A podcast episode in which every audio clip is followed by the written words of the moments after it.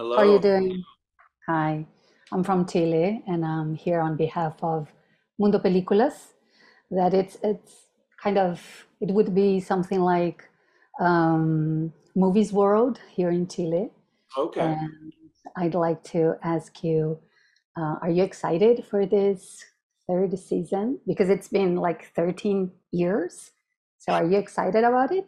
I'm very excited about it. I didn't, uh, at a certain point, I, there was talk early on that maybe we would do a little movie or we try to get, get the gang back together to do some version of Party Down.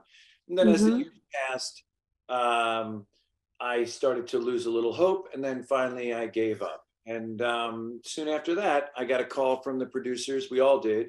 Uh, uh, that that Starz was doing um, uh, wanted to do another six episodes and do a third season. And so Okay. The moral of that story is, um, uh, you know, we should all lose hope. Okay.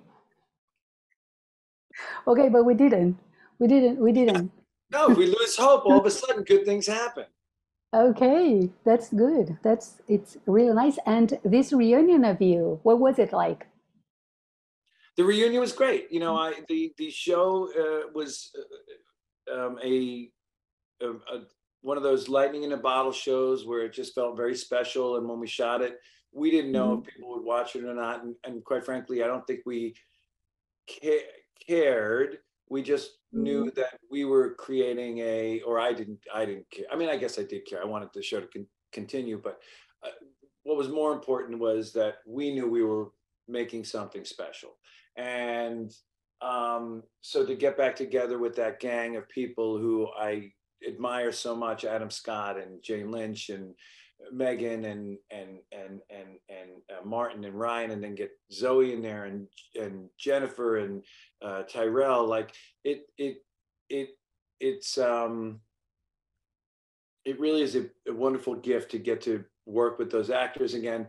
But even Mhm. more importantly, it's nice to uh, be with friends again, and I consider them, you know, all wonderful friends of mine.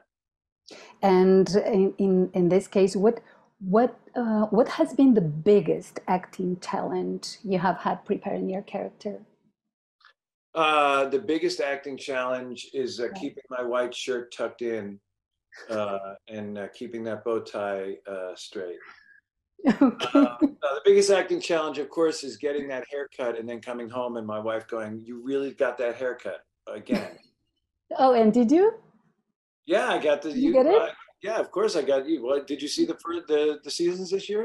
I mean, Yes. yeah, I got that haircut, and uh, my wife was. Uh, Is she uh, happy? no, no, she doesn't like my hair that short. Um, Oh, she- and do you? she- And do you? Do you like it? I don't mind it because uh, then you don't have to do anything to it. You know, you can just roll out of bed, and it sort of feels nice too. The texture of it. Okay, Ken, uh, let me ask you something. What was your first reaction when you found out that Party Down uh, would have a third season? I was thrilled. You know, um, I was excited to see what the scripts were. I wanted to Mhm. see how John was going to address the fact that 10 or 11 or 12 years have passed.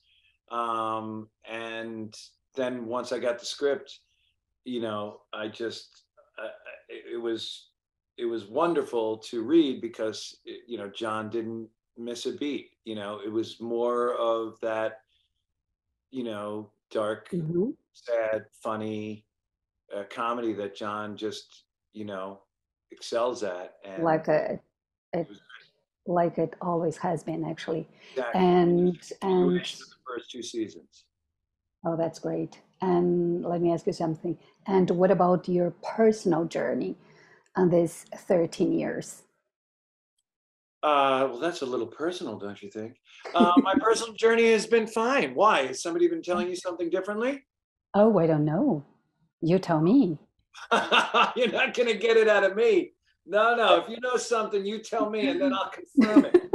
No, I'm not going Don't to give you free information about my personal life, and then Okay, okay, because okay. you say you know it, Because I don't No, I don't. No, I don't. No, I don't. I don't. I'm just, I'm just asking. I'm just messing with you. Okay. Okay. It's it. No, but the truth is, is for the last 13 years, I've mostly been sleeping. Oh, come on. Come on. No, you haven't. It's all named beauty sleep. That's why I look so young. yes, you do, actually. Okay.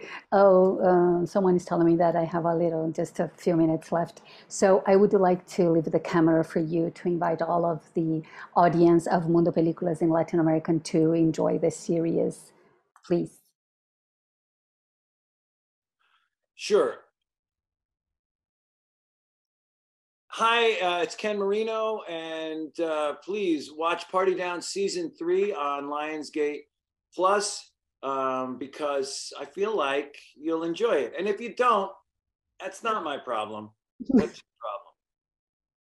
Okay, Ken, thank you very, very much for this interview, and I, I really, I will, I will, I will watch it, and I know that I will enjoy it because it has been fantastic.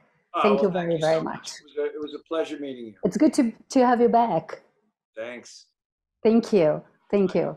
Bye bye, bye.